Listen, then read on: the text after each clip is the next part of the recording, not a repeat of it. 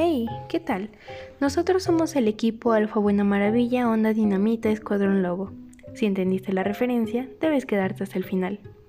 Este equipo está conformado por Gerardo Martínez Alquicira y Nicole Zárate Roque. Nosotros les hablaremos acerca del segundo cerebro.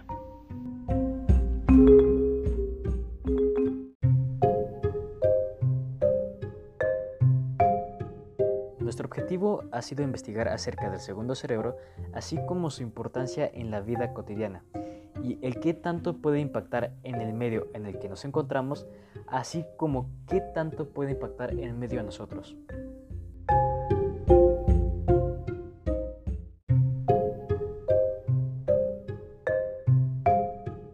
Vale, también tenemos que saber que el segundo cerebro es el término coloquial del sistema nervioso intestinal o el sistema nervioso entérico. Se le conoce así ya que posee cerca de 100 millones de neuronas, una cantidad sorprendente. ¿Y cuál es la función de estas? Es mantener la relación entre el sistema digestivo y el cerebro. ¿Con qué fin? Con el fin de producir hormonas GLP-1, la colecistoquinina, CCK, la bombecina o la gelina. También otro comportamiento que se presenta en el segundo cerebro y es bastante interesante es cuando tenemos el estómago vacío, es decir, cuando tenemos hambre. ¿Y por qué pasa esto? Bueno, la dieta es la principal fuente de triptófano, un aminoácido necesario para que el cuerpo produzca uno de los neurotransmisores que controlan las emociones a nivel cerebral, la serotonina. Y al no tener nada en el estómago, pues no hay serotonina y realmente podemos perder un poco el control de nuestros sentimientos y emociones.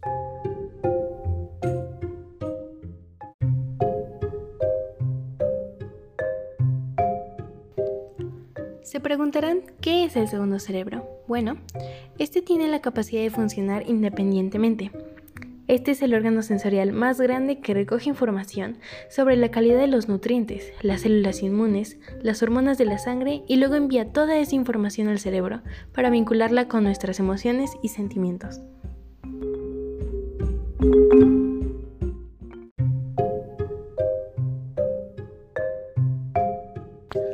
Ahora les explicaré cuál es su función y el proceso de este. El aparato digestivo está formado por un largo tubo de unos 11 metros, al que se asocian varias glándulas como el hígado, el páncreas, el vaso, y su función consiste en transformar los alimentos que consumimos en sustancias que puede emplear nuestro organismo. El tubo digestivo se extiende desde la boca al recto. Este tubo se divide en varias partes, entre ellas se encuentran el esófago, el estómago, el intestino delgado y el grueso, que desembocan en el recto. El proceso de la digestión comienza en la boca, donde los dientes se encargan de triturar los alimentos ingeridos y mezclarlos con la saliva para formar el bolo alimenticio, que baja al estómago a través del esófago.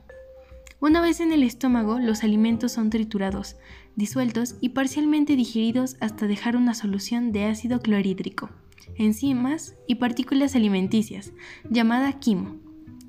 La disolución del alimento en el estómago, que tiene un litro y medio de capacidad, se produce con la ayuda de los movimientos musculares que agitan el bolo alimenticio y además lo mezclan con los jugos gástricos.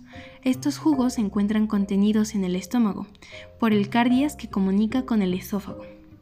Cuando la comida baja, el cardias se abre para dejarla pasar, pero el resto del tiempo evita que los ácidos gástricos asciendan por el esófago. El quimo continúa bajando por el intestino delgado, 7 metros de tubo digestivo muy replegado en sí mismo. La primera parte del intestino, el duodeno, sirve para mezclar de nuevo el quimo con los jugos procedentes del páncreas y la bilis. Finalmente, el quimo, cada vez más diluido, alcanza el intestino grueso. Los alimentos no digeridos terminan en el recto donde son expulsados por el ano.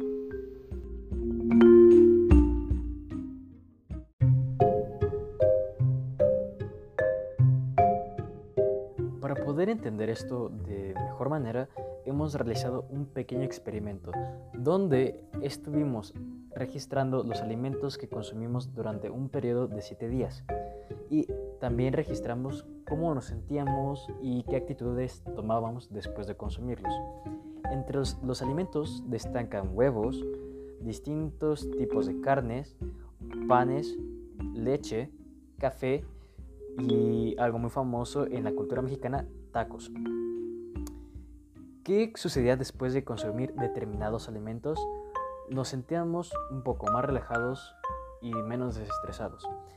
Por ejemplo, cuando consumíamos un pequeño dulce y nos sentíamos un poquito más alegres y eso mejoraba ligeramente nuestro comportamiento ante la situación que estamos enfrentando.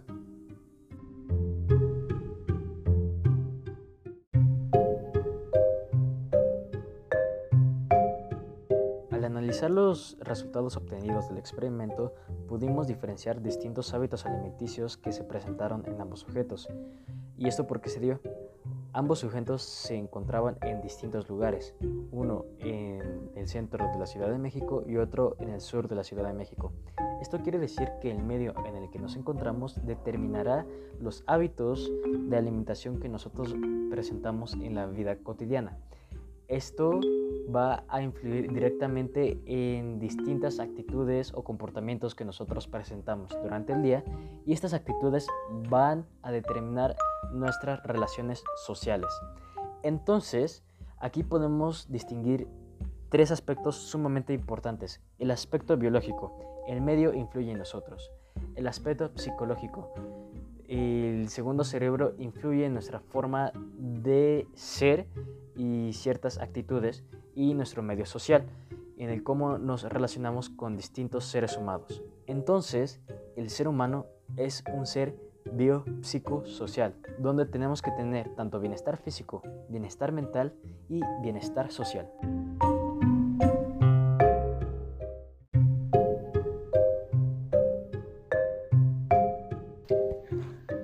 ¿Por qué sentimos mariposas en el estómago? Bueno, esto pasa porque tenemos neuronas en el estómago que producen neurotransmisores. Entre el cerebro y el intestino se mandan señales mutuamente. Las mariposas en el estómago son reacciones que se producen cuando se tiene una emoción fuerte, así como cuando algo nos da miedo. Esto funciona con el sistema simpático. Lo que hace es mandar más sangre a nuestras extremidades para poder correr y le quita un poco de sangre a los órganos que en ese momento no la necesitan, que serían en este caso el intestino y el estómago. Al detectar eso, sus señales nerviosas nos avisan y mandan una señal al cerebro. Esa es la sensación conocida como mariposas en el estómago.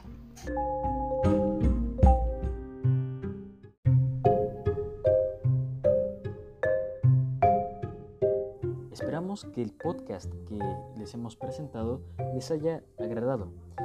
Recuerden que cualquier duda pueden contactarnos. Hasta luego.